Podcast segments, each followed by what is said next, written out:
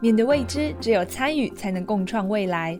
亲子天下教育创新一百甄选启动，今年以向真实世界学习为主轴，我们将募集所有勇于走出教室、跳脱课本、不受限于考试、所有来真的的学习，邀请各界教育创新伙伴一起重新定义学习的意义，与孩子一起拥抱真实的世界。详情请上网搜寻“二零二三教育创新一百”。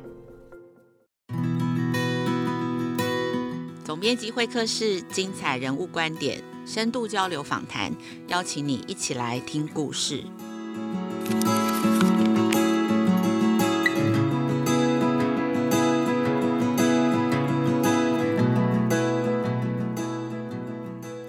各位亲子天下和翻转教育的听众朋友，大家好，欢迎收听这一集的总编辑会客室，我是代班主持人，亲子天下媒体中心副总编辑苏岱伦。嗯，AI 跟元宇宙哦，我想是现在目前最夯的话题。记得我们小的时候啊，对于那个漫画或者是科幻小说里面，还有电影里面，呃，描绘的这个未来世界，都觉得哇，好新鲜，好不可思议哦，觉得既新奇又期待。比如说，我举例来讲，就是可以跟主人一起对话，或是执行一些他的指令的一些超跑。然后或者是呃睡一觉醒过来，我的作业就已经有这个呃神奇的小精灵帮我自动的写好了。然后又或者是透过一扇门就可以任意穿梭到不同的时空、不同的呃空间啊，或者是时光里面去。然后小时候看到这些故事之后，觉得哇，真的会有这一天来临吗？到那天来临的时候，又会是怎么样的世界呢？但是这几年来，其实 AI 跟元宇宙的发展哦，似乎是呃让我们可以越来越接近这些想象哦。许多听众也应该跟我一样啊，对于这些名词的一些定义呀、或者是一些描述，总是觉得模模糊糊的。到底什么是 AI，什么是元宇宙？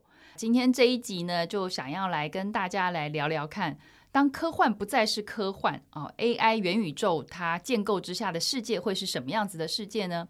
那我们今天邀请到的这一位来宾呢，很年轻，很专业，然后专门研究传播新科技的领域，那相信都可以为我们解答一些相关的疑惑。那我们先欢迎政治大学传播学院特聘教授林日璇老师，欢迎林老师。大家好，还有戴伦好，好，听众朋友大家好，谢谢林老师来。那我先简单介绍一下林日璇教授。那林教授呢是呃在媒体上面被誉为是这个最年轻的教授啊，他二十八岁就回台湾担任这个助理教授，不到十年呢已经升任成为这个特聘教授。那他的研究领域呢包含这个新传播科技。那在这么短的时间内升等，应该是他许多的研究都获得了国内外的学术期刊呐、啊，还有学术奖的一些肯定。呃，举例来讲，比如说他曾经获得这个国科会的杰出研究奖，还有吴大猷年轻学者奖。然后二零二二年也非常风火的获得了这个 Meta 的全球竞争型的研究奖励。那据说这个有十万美金的规模。我们今天真的很荣幸可以邀请到日璇老师来跟我们聊一聊大家最好奇、最关心的一个新的名词 AI 跟元宇宙。首先，我想先请日璇老师跟我们简单介绍一下您自己的这个专长研究领域，还有目前正在进行中的研究大概有哪些？好，大家好。呃，其实我主要就像戴伦刚刚介绍的，就是专注在传播科技。那传播科技听起来好像很抽象，但是其实它涵括的就是说，哎，有什么样的科技可以应用在传播的议题上面？那我主要研究的有三大块，一块是数位游戏，好，比如游戏可以怎么作为广告行销，比如说广告游戏，或者是新闻游戏等等之类的。好，那再来第二块呢，就是这个社群媒。好，我自己呢，其实有提出了一个社群媒体使用者怎么使用社群媒体的一个理论，叫社交梳理模型。那其实。透过台湾非常丰富的资料，其实在国际上非常受到重视。那第三块呢，我呃研究的就是这个虚拟实境。那其实如果你是研究数位游戏的，你很自然的就会开始研究虚拟实境。为什么呢？因为游戏基本上是很多科技或是新现象的一个孵化之地哈，所以很自然的，二零一六年游戏就迈入了这个虚拟实践游戏。所以我们那时候研究游戏的学者，在二零一六年都很自然的就开始因为虚拟实践的商业化，然后就开始研究虚拟实境。那我那时候就一头栽入，就是很喜欢虚拟实境带来那种沉浸感，还有那种真的是置身在一个科幻世界那种感受，所以是带着满满热情去研究。那目前我现在因为升等到正教授以后，就是做研究其实都还蛮自由的哈，所以我就会开始想说，我要做一些其实是。对于我们的社会会有帮助的，因为我们常在看说当教授就觉得哇，研发疫苗的人很厉害，好，就是都可以救大家，就是 COVID-19。但我们社会科学家可以做什么？那我就在思考这个部分。所以目前在就是二零二二、二零二三，我着重的就是人类的心理幸福感。好，我们人类只要去运动，身体应该还算健康，但是心理幸福感这些情绪啊，还有这个长期的一个呃稳定的一个发展，我觉得更。是这个社会很重要的，所以我就是透过这三大领域把它结合，然后收敛，看看可以做什么，然后就是对人类幸福感有有这个影响。我目前非常最新的一个研究，通常我都不会讲的，因为 之前为了要拼发表都绝口不提，绝 口不提自己在做什么。但现在在做的就是一个人类的非常正向的一个情绪，叫做 A W E，叫 O。好，那个 O 这个情绪，通常比如说你爬山爬到山顶。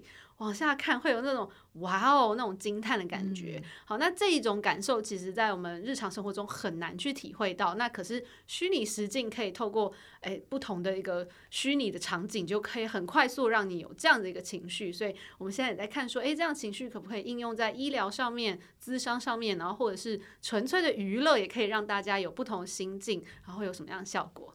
哇，这个听起来都好让人期待又好兴奋呢！而且我刚刚听老师说，就是呃着重在这个心理幸福感。我想这几年的疫情，然后呃因为呃很多种种的原因阻隔了其实人与人之间的距离。那相对的，其实这个科技在这个部分可以对这个部分有什么样的帮助，跟有什么样子呃更好的启发？我觉得这应该都是未来大家真的很需要，所以很期待老师呃之后有一些这个研究成果可以跟大家发表。没问题。嗯，那接下来。我就想来提到，因为老师刚刚有提到说他自己的研究兴趣领域都是在这些传播的新科技。那对于像刚刚我们提到这个 AI 跟元宇宙，真的是大家对大家来讲真的是既好奇又陌生。那老师可不可以用一些比较简单，就是我们浅显易懂这种科技小白可以懂的这个呃语言来跟我们介绍呃元宇宙它是什么样子的一个概念啊？然后它会怎么样影响我们的生活？那在教育啊或者是学习的场域上面，它是不是会有发生哪些可能的一些想象呢？是，其实元宇宙这个词非常非常的复杂哦。它在二零一九年的时候正式就是在最近被整个媒体炒起来，是因为 Mark Zuckerberg Meta 创办人他提出 Meta First。这个词，那其实这个词就是它不是二零一九年才被提出来，只是最近这么红。这个词一提出来以后，所有人都会说，那到到底是什么？然后，我就开始解释，说你可以用一句话告诉我就好了。我说好，一句话意思就是，你就想看，就是网络变成三 D 版本。他说哦，可以理解。现在有很多大型线上游戏，像魔兽世界，它是不是就是三 D 的版本的一个空间？比如说你在里面一定会有一个 avatar，就是你的人物，然后。你会操控它跑来跑去，对不对？那你的空间基本上是个三 D 的，所以你在里面呢，碰到人都很像我们面对面的互动。所以呢，你就呃，我们就可以把元宇宙想成说，我们人呢，好不容易就是从很自然的面对面互动，然后去习惯了怎么用电脑去沟通，所以我们把我们讲的话都变成文字，然后打下来，变成数位化资讯，用二 D 就是。平面的方式在沟通，所以我们原本的网络就是现在网络基本上是用 HTML，就是网页嘛，网 HTML 技术把每一个网页串起来哈，所以我们要在上面，比如说点一个超链接才会到另外一个网页，然后上面会有平面的文字、影片或者是影像，它这些。都是在电脑上面，它不会就是 跳出来到你面前。呃，元宇宙的概念就是说，把这个二 D 的网络变成三 D 的网络。那我们刚刚讲的是那种游戏等等，为什么它不是元宇宙？是因为它没有串起整个网络，嗯、就是它就在一个游戏里面。对，那你想想看，如果未来网络是全部把这个三 D 空间都串起来，哦、那它就是一个。一个元宇宙的概念，哦、所以大家会希望说，在这个里面，哎，我能不能同一套身份走天下？我就不用在亲子天下还要输入账密，然后到了这个天下学习还要再输入一套账密。好，那我可不可以一一套去做。那解决这样子的技术就叫区块链。嗯，好，所以区块链其实是把你的这个身份或是数位世界里面所有的东西，好，用 NFT 或者是虚拟货币等等的把它串起来。那还有一个很重要的技术，为什么跟 Meta 有关呢？是因为沉浸感。我们希望这个科技，它会希望不是只是透过这个电脑或者网页的方式，好，它其实是算是类三 D，它不是真的三 D。如果真的三 D 的话，是不是应该是数位的一个空间里面，然后我一样可以面对面互动，就思考就是在数位世界里面面对面互动，所以你就不用打字，你要讲话，你就是走到那个人面前跟他直接讲话，然后你要跟他 high five，你就是走到他面前跟他 high five。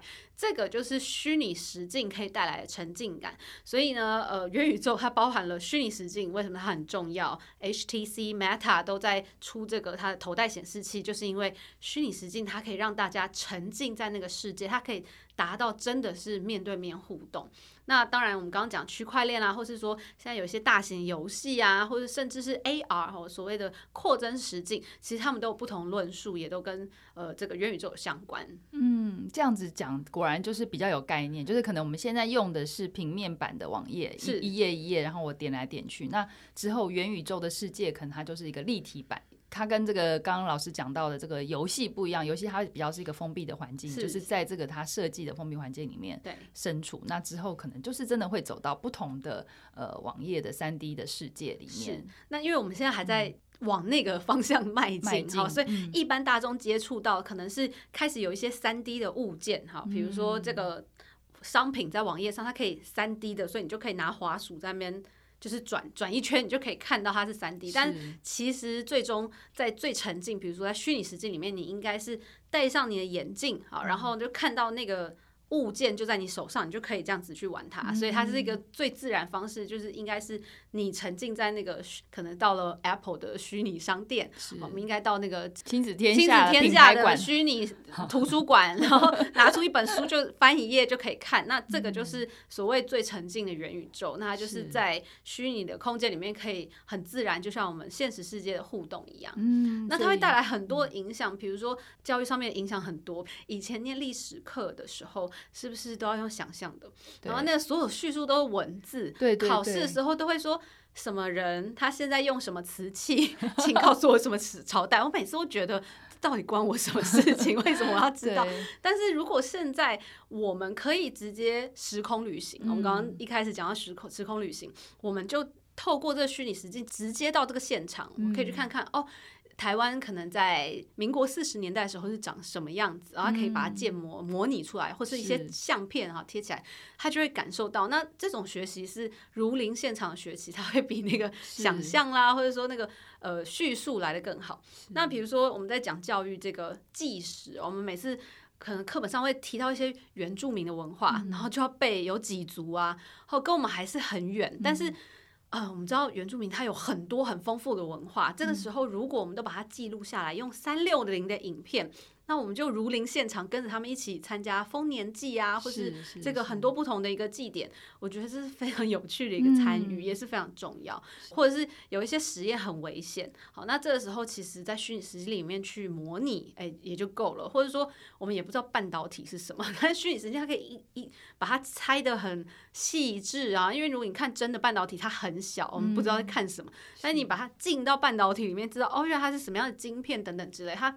可以带来教育上很不一样的翻转，听起来真的很让人向往。这个我也想到之前我有听说过有呃一些就是呃在特殊教育里面，他们会去设计一些情境，比如说让一般生去体会这个自闭症儿童他们感受到的世界是什么样，就是透过这种虚拟实境，让大家去理解说哦，他在同样的环境里面看到的或听到的声音，感受到的是跟我们一般人不一样的，所以他才会有这些反应。哦，对啊，戴伦，你提到这个非常。好，就是说虚拟实境一出来的时候，大家就在思考说，它是不是一个让大家可以感受到同理心的一个媒介。好，那比如说除了刚刚像自闭症的一个体验，呃，也有很多学术的实验做了很多不一样的尝试。那像是比较近的一个尝试，是直接让大家去体会这个偏头痛的感受，就是。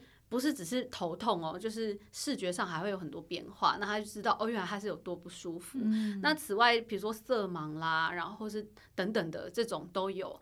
对。那其实我们学术界上玩了很多，有没有发现虚拟实际里面，因为你往下看。你就会看到自己的虚拟身体，那这是没有其他没有任何媒体可以办到的。因为如果我们用电脑，你就是只是看到你的角色的身体，可是你往下看还是看到自己的身体，所以它是打断的哈，打断你那个体验。但是你在虚拟实境，你什么都 看不到，就是现实世界你是看不到，你是往下看只会看到自己的虚拟身体。你久而久之就会觉得哦，这是我的身体。那我们的学术上面有很多实验就发现。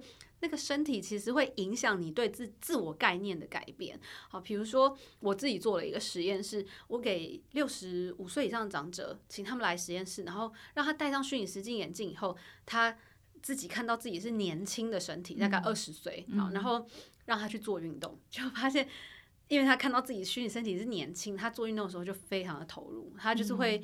感受到他好像投入比较多的这个精力，是对。那那其他有很多研究，他就发现让白人呢、去具身，我们说这个虚拟身体要具身到这个黑人身体里面，然后要用黑人身体去跟人家社交，嗯，他发现他也是会觉得，哎、欸，黑人其实跟我好像没有这么有隔阂，哈、嗯，就是。不会说我们白人、你们黑人这么的有一个偏见或者隔阂，所以其实它应用在非常多的议题上面都很有趣。它帮助我们跨越一些可能原本在现实空间里面的一些呃限制或者是 boundary 这样子。是是，所以其实我们刚刚讲的都是人去当人，对不对？对。然后还有一些很有趣的是，可以把你放到爱因斯坦身体，然后去测你的 IQ，他还发现变高，我觉得真的这个超有趣。还有放到弗洛伊德身体，然后你就对。着自己讲讲心事，然后就比较释怀这样。是是是，就是美国还有一个学者，他叫 Grace Ahn，然后他是我的好朋友。他有做一个很有趣的，他把人变成珊瑚。嗯、那变珊瑚做什么？他去体验说海洋酸化会对珊瑚造成什么影响？是是。所以他觉得自己是珊瑚，然后看到哦，因为海洋酸化，所以自己的手珊瑚的膀臂就白化，然后断掉。后、嗯、那个感受非常深刻。想想看，如果你只是在网络上面看说。哦，这个珊瑚变白了，然后它就断了，嗯、就是说哇，就这样，好，好像跟我没什么关系。但现在虚拟实境是让你自己变成珊瑚，然后你就看到啊、哦，我手断了，那这个就跟自己很有关系。那这种方式其实就是传播，在说服，在沟通，跟人沟通这个环境议题的一个很好的方式。所以我们就说，哎，其实体验自己手断掉。哦，他一周之后还会记得这个体验，然后他会知道说，哎，其实这个海洋酸化离我们都很近，嗯、我们要好好的去呃做一些事情，改善这件事情。哇，这些呃研究真的是非常的让人期待，然后很很让人兴奋，觉得可以应用的范围真的是太广了。是对。那呃接下来这一题呢，我也想来问问看，我们回到那个就是 AI 的一些应用上面哦。就前一阵子很多人在讨论这个所谓的 ChatGPT 这这一只这个神奇又进化的机器人，我自己看了大家在网络上分享很多应用，我就想说哇，那是不是就很像我们小时候就讲说那个作业，我只要输入一个指令，它就可以帮。我全部都把它完成，我自己也不用写作业，或者说我们在写新闻报道，是不是就有机器人帮我写新闻报道？我这边就想要来呃问一下，就是老师可不可以帮我们介绍一下这个 ChatGPT？它有呃或者是其他我们也有看到一些更广泛的一些 AI 方面的应用的工具，它可以帮我们做到哪些事情呢？是 ChatGPT 在去年超火的，我的脸书都被洗版，就是有几位 AI 魔人没有专家 都在分享，就是他们跟 ChatGPT。GPT 的一个互动方式，但你有没有发现每一个人去互动，他出来结果不太一样？嗯、哦，那其实基本上他就是把网络上所有的资讯找出来，然后给你一个回复。当然，他还是可以把这些东西 process，因为他有受过训练，所以他会回复的很不错。但是，假如你给他的指令不是很好，他还是会给你蛮粗糙的一个回复。嗯、比如说，我我就叫我学生说：“哎，你去把十组去 randomize 啊，就是期末报告的顺序，你就是把它。”那个叫随机的去分配。他说：“老师，我要怎么做？”我说：“你就抽抽签。”他 他就懒得用那个网络抽签，他就叫 ChatGPT 帮他弄那个随机。结果他就说：“请帮我分组，一共有十组。”好，结果 ChatGPT 就说：“这个是分组的 Python code。”然后就给他一串的 code，然后也没把他分组，他就他这个时候才知道啊，原来是这样，他就说，请帮我分组，总共十组，然后不要给我 code，直接给我结果就好，然后再请附上一段鼓励同学期末报告的话，嗯、这个时候他就会说好，我给你结果，然后他就把那个乱数的一到十的乱数的呈现，然后再说，请大家好好的做期末报告，加油等等之类。好，所以其实 ChatGPT 它就是它着重在于你给他什么样的指令，是我们要去面对它，就是说我们的素养哈，说我们要知道怎么给指令，嗯，就是如果你知道的东西越多，你可以给的指令是更丰富，你出来东西会更不一样。好，所以并不是每个人就是拿了考题去，他就会给你一个很完善，你还是要去思考一下。他只是一个说，我现在以前我可能要自己去把每一个。第一手的资料全部看过，就很像我们在做新闻记者训练或者什么，我们都要看过以后，第一手采访或者什么，再把它写起来。那现在是他可能会直接找了一些东西，那但是素养还是要有，我们要去。Verify 说他有没有可能在造谣啊？哦、它的准确性，那他的 source 有没有来？好，就是现在 ChatGPT 好像都不会给我 reference 或 source 哦。那其实我觉得新闻记者养成的教育跟 ChatGPT 还蛮合适的，嗯、就就每个人都要有新闻记者的这个素养，就会知道哎可以怎么样应用这个 ChatGPT。是，对，是。但那除了此外呢？我觉得。更厉害的，就这是文字嘛？那那其实除了文字以外，声音啊也有 AI 的，像 Murf AI，你可以就是把一段字给他，然后你可以选择要用谁的声音，他会用那个人声音帮你配音。哦，所以以后呢，就是你想要。弄一个广告啊，就是有很多很好听的这个声音，或是电梯要那个什么一楼二楼，或是你的电话什么语音的，哦、都可以用 Murf AI，它就帮你弄好。对，那再来我们讲文字、声音、影像。嗯、好，那去年也被洗版就是影像，我去年六月就被我新闻系的学姐抓去，她、嗯、就说：“哎、欸，这个很好玩，你玩一下，叫做 Midjourney。”好，然后后来出了什么 DALL-E 啊，好 Stable Diffusion，这几个都是生图的软体，你只要给它一些 keywords 啊。三十秒，他就给你四张图，所以我现在每次要祝别人生日快乐，我就会去这个 app 里面说。A beautiful birthday cake with a flower decoration，然后我还告诉他 gold and white，然后四 K，四 K 就是解析度要四 K，然后 sophisticated, very beautiful 什么之类，他就会出四张非常美丽的图.然后那每一张我都很喜欢，然后你还可以再做变化，所以这个是很厉害出图的哈。那它 DALL-E 啊，或者是呃这个 Midjourney 都非常厉害。那我们还说还有影片哦，嗯、影片，比如说 Imagine 这个是 Google 还在试验的一个。服务，他做了什么事？你只要给他一段话，比如说一个 teddy bear 在 Times Square 上面 skate，就是溜冰，嗯、他会直接给你一段动图哦，哦，这个非常的夸张，而且是不是那种动画哦，是真实的影像。所以，所以其实去年就有一部电，它是短的电影，哈，叫 Salt S A L T 盐。那它它的电影就是每一次都两分钟，然后都在 Twitter 上面推出。他怎么做呢？他整部两分钟都是用 Midjourney Stable Diffusion DALL-E 去出图，然后再把它串起来，起来然后用 Murf AI 去配音，嗯、然后用 Chat GPT 写剧本，嗯、然后他还会把剧本内容等等的让大家来投票，然后大家投票说剧情要怎么走向，他就会把它做出来。嗯、所以这都是一些现在在玩的一些实验。嗯、那你就说这个图会不会有什么版权问题呢？其实。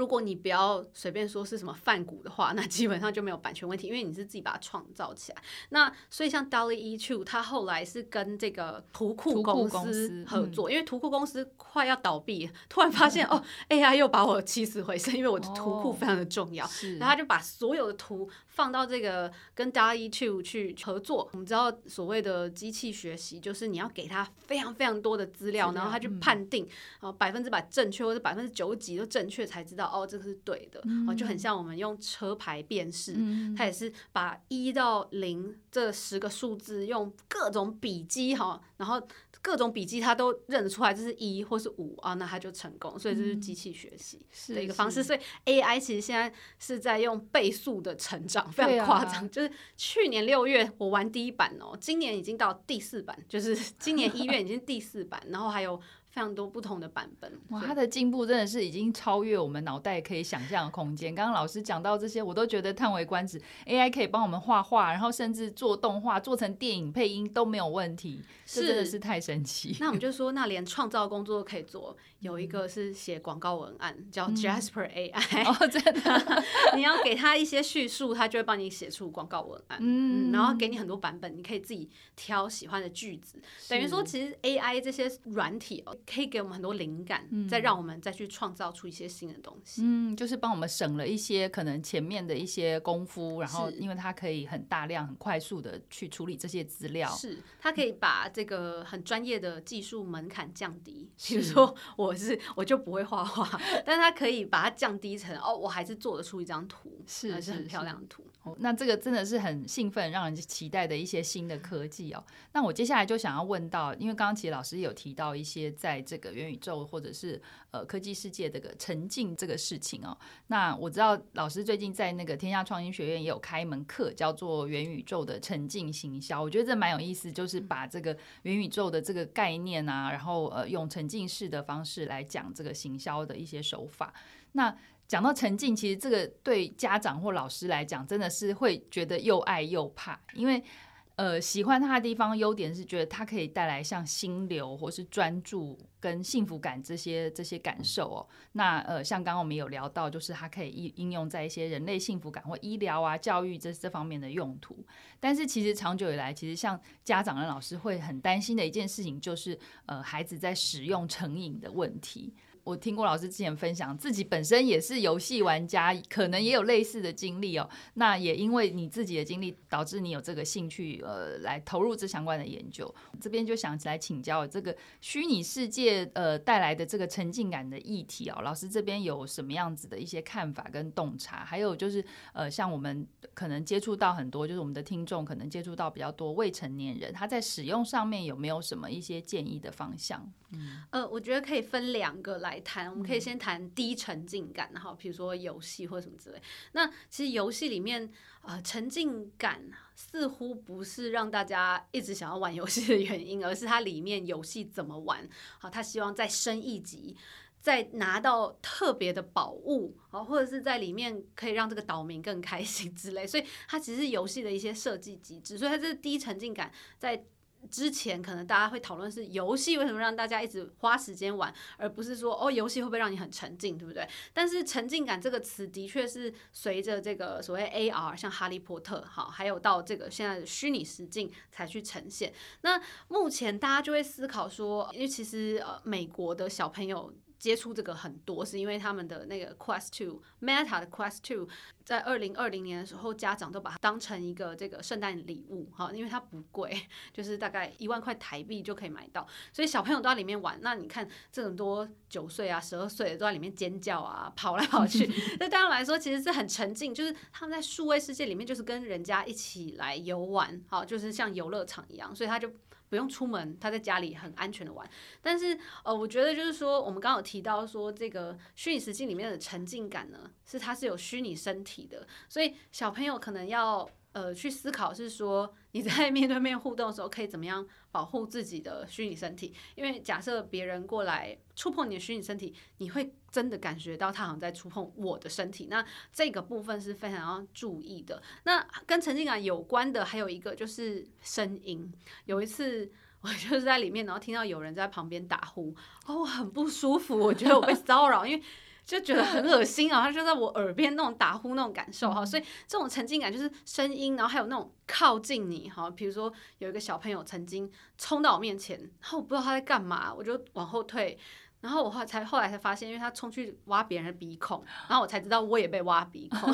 虽然是挖我的虚拟身体的鼻孔，但我还是觉得很不 OK。对，所以这个沉浸感要注意的就是身体上面肢体接触，因为它基本上就是一个。面对面互动，它只是数位，嗯、就是说数位的素养还没有出来，嗯、因为在里面玩的都把它当游乐园，就会觉得啊，这个是假的身体，你不懂吗？所以我随便搓也没关系。但是因为你戴着眼镜，你会看到他就在搓自己身体，虽然没有触觉哈，但是你你还是会不舒服。所以，呃，有没有什么方式可以让大家知道说，哎，跟这个虚拟身体有关的，你也是不可以去超越，就是说不可以让大家不舒服，嗯、不要因为它是虚拟的，你就可以这样做。我们在网络的时候也知道，不应该它有一个昵称虚拟的，我就可以骂它，不行。对，对所以现在在虚拟实境沉浸感科技里面。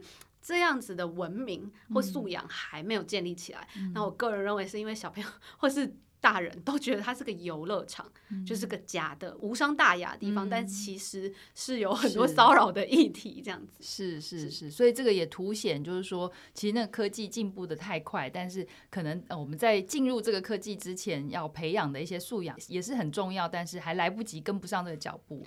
对，或者是人不想要，就就会觉得啊，反正是虚拟的，没有真的碰到你。嗯、也许这个灰色地带，我可以就是游走在边缘。对对对，但是我觉得老师刚呃做一个比喻，我觉得非常的就是重要，就是就像呃我们看到很多网络霸凌，我们可能觉得说在网络上我是有匿名性啊，我又我在荧幕背后你又不知道我是谁，所以我可以任意批评。嗯、可是其实那些都是非常的伤害。那如果是在虚拟世界，又是看得到形体的。那我觉得那个感受的强度真的是会更深。是的，嗯，这个是我们的确是未来要非常注意的一些 issue 哦。那接下来，我想最后一点点小时间呢，我是想要跟老师来聊一聊，因为大家应该是对呃老师的这个经历会有一点好奇，因为老师自己的历程呢，我知道他是呃大学是念新闻系，然后后来刚刚有聊到，就是出国之后是念了传播科技这一方面。那刚刚老师也提到说，哎，大家都觉得他是跨域，其实也没有跨域啊，就是都是在传播科技的领域。那我知道老师有很多在这个学习或成长历程当中，有很多这个看似不务正业的一些探索，我想跟老师聊聊看，就说您自己在自我探索的过程当中有什么样子的一些体悟，或者说可以分享一下您在每个阶段的一些心得。嗯、是我在大学的时候，呃，就是有跑去成立网络拍卖事业、嗯、啊。那个时候我只是觉得很有趣，就是说，哎，我看到有一些什么辅大织品系嘛，还是纺织品系，织品系，他们的学生，因为他们就是很会对布料很熟，他就挑挑布料，然后他设计一个衣服，他就可以在网络上开始成立自己的品牌。这对我来说。非常的酷，好，在 Web 二点零的时候，这是一件非常酷的事情。那我后来是因为看到了一个包包，然后我很喜欢，但是我就不懂为什么网络上要卖那么贵。我明明在就是台北车站看到就比较便宜，后来我就想说，那我要来破坏一下市场行情。可是后来我去找到这个品牌，不是卖那种一般人都卖得到那种 那种货，那我就挑了一个很有趣的品牌，然后我觉得。就是都看不见，他就是很独一无二的一个设计师品牌，然后就开始帮他做。那做的过程就是从零到有，我觉得是我觉得非常酷的一件事。那时候我也不知道为什么我想做，我就是一股脑的觉得我也想试试看。所以我，然后我好像大三吧，然后我要一边补习一边做这件事。然后我妈就说：“你为什么要做这个？你不是打算要准备出国念书？”我就说。我就是想做，你不要管太多。然后，所以我也没有拿他钱，就是我有拿一个魏景萌奖学金，他有三万块，我就拿出两万块，说这两万块没了也没关系。然后我就还去查什么寄卖啊什么之类的词，然后就很紧张的去接触那个实体店面老板，就说我想要帮你在网络上卖这样。然后后来就取得信任以后，就越做越大。我记得我第一个月就是只卖出一个包，然后我就尝试各种方式，就是要下广告吗？还是要要怎么样怎么样？然后就去思考。那对我来说，我现在看，我觉得就是从零到有。那我虽然是新闻系学生，但我那时候基本上在做广告系四 C 的事情。对，好，我从 channel 到商品，好，然后还有到 cost，那时候定价是我跟老板一起讨论出来，他就教我，哎，你这个可以怎么定。嗯后来就成为那个时候我主打是 OL 嘛，就 Office Lady，我是主打 OL 族群的。哦，那个定价就就定了那个时候拍卖的一个市场价格，所以我就觉得很有趣。对我来说，就是我想要去尝试。那对我来说，它就是一个可以很快速告诉我成果的一个方式。对对，对，我就一直是说，哎，用这种方式用。A 方案、B 方案、C 方案就很像自己在做实验，所以虽然并不知道自己在做实验，那现在看起来自己那时候就有一点点实验精神。那后来就是整个过程当中，就是开始发现我很喜欢去探索一些未知，好，然后去找到一些方法，或者说去去做一些实验，就说哎，为什么会这样？就很喜欢解释，所以我觉得就是。哦，一些误打误撞，或者说玩游戏，对我来说基本上就是一直在试验，说为什么会这样，然后我要怎么样去做。所以我博士班的时候，曾经有一直玩一个游戏叫 NetHack，然后就一直玩，是为什么？因为它真的太厉害，它是那种。你要想办法，到底怎么解决现在的一个状况？因为你死了就全部没有，嗯、就要从头来，从头来还不一样，就是每一次旅程都不一样，所以就是从头来，就就就这次就泡汤了，它就很像我们的人生一样。嗯、那对我来说，以前玩很多游戏都是它有个公式，你只要做什么，它一定会怎样。嗯、但是 NetHack 这款是。非常自由，自由到就是你做了这个不一定会那样，然后或者是同一个问题有好多种解决方式，这对我来说非常有趣。所以其实我觉得小朋友成长过程就是可以不断给他试试看，然后去看看会做成什么东西，或者是长成什么样。我觉得这个精神还蛮有趣，我觉得他会。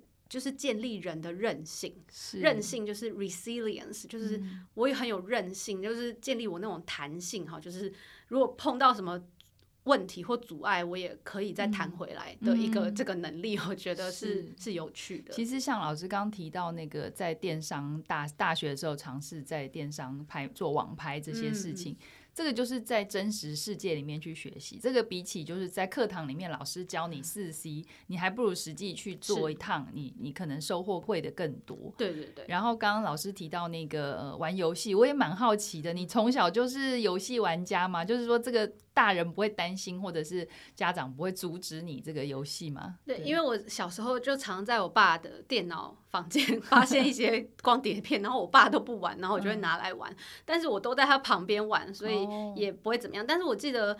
比如说有一次我玩弹珠台玩了两个多小时，嗯、但是后来就去吃饭了，然后我就会说不行，我现在在一个很厉害很厉害阶段，你一定要让我就是做完。然后后来死了就死了，但是呃后来比如说到求学阶段的时候，就会开始知道说哦要先把义务做完，所以必须要先厘清说你在这个世界上 想要的是什么。然后这个义务做完了，然后我再去尽情的享受玩游戏的时间。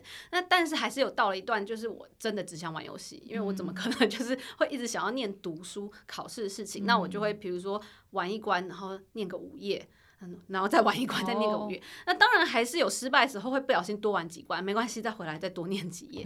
那我觉得这也是一种建立。呃，这已经不是任性，是一个规范，就是自己系统性规范。嗯、我觉得这个也是人生很需要的一种，嗯、就是自己规范的能力，就是一个自律的一个能力。是是，嗯、因为我觉得每个人自律的方式不一样，好，那就是 大学以后就可以很放纵，但是你总是还是要有人生目标，所以我觉得这个自律的方式是很重要。那、嗯、我觉得自律方式受到我爸爸妈妈影响很多，因为他们。比较不会管我干嘛，嗯、但是像我爸，他都会很神奇的，就先把事情做好。因为他后来有去念一个 EMBA 台大，他就会就是很自动的把所有的文章看完，然后就觉得很有心得，然后还会先把就是作业都第一个写完。我们一定是会想要先玩，不会想要先做事哈。嗯、但是从他身上，我就看到人可以这样，所以我就会尝试。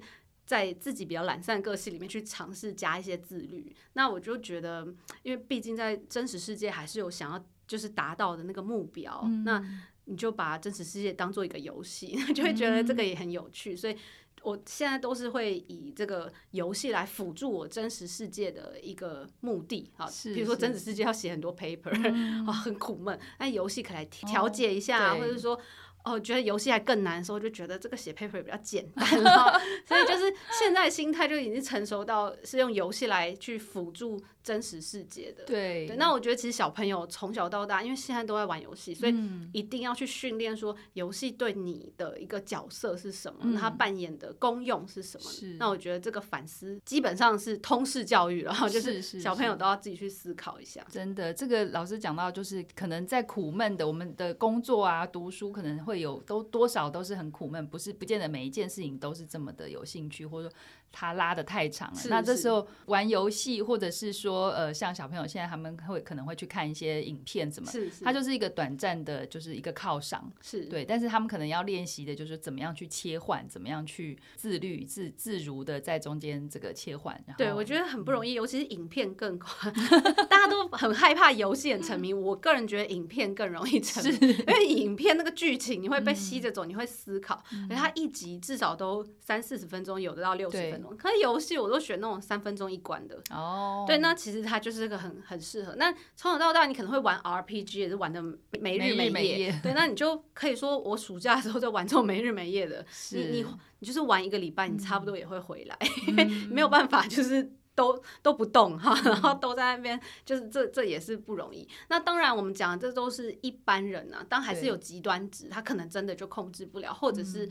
有些人他也是不喜欢游戏啊，怎么样都不喜欢，所以这极端值就是有另外的一个方式再去讨论。嗯、但是一般的人的话，就是你可以去思考说，在什么样情境之下做什么样的事。比如说，大家都觉得考试前玩游戏最开心，因为逃避嘛。考试后你就不会想玩游戏，哦、真的 就觉得出去打球或是逛街更开心。对，所以就是大家可以更了解自己的时候，就更能够去跟这些媒体一起相处。嗯，嗯，这个没错，讲的很好，就是说。我们其实要去分清楚每一种呃，比如说娱乐也好，说什么样子对我们的大脑是呃有帮助或者放松的。那像刚刚老师讲的，考完试反而不想要玩游戏了。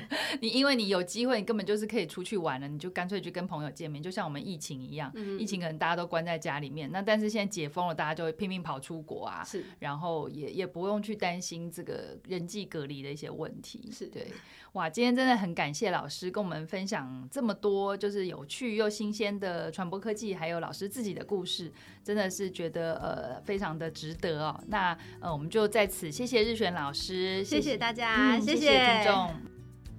亲子天下 Podcast 周一到周六谈教育、聊生活，开启美好新关系。欢迎订阅收听 Apple Podcast、Spotify，请给我们五星的评价。想听什么节目，也欢迎大家继续来许愿，给我们回馈。我们下次空中再会，拜拜。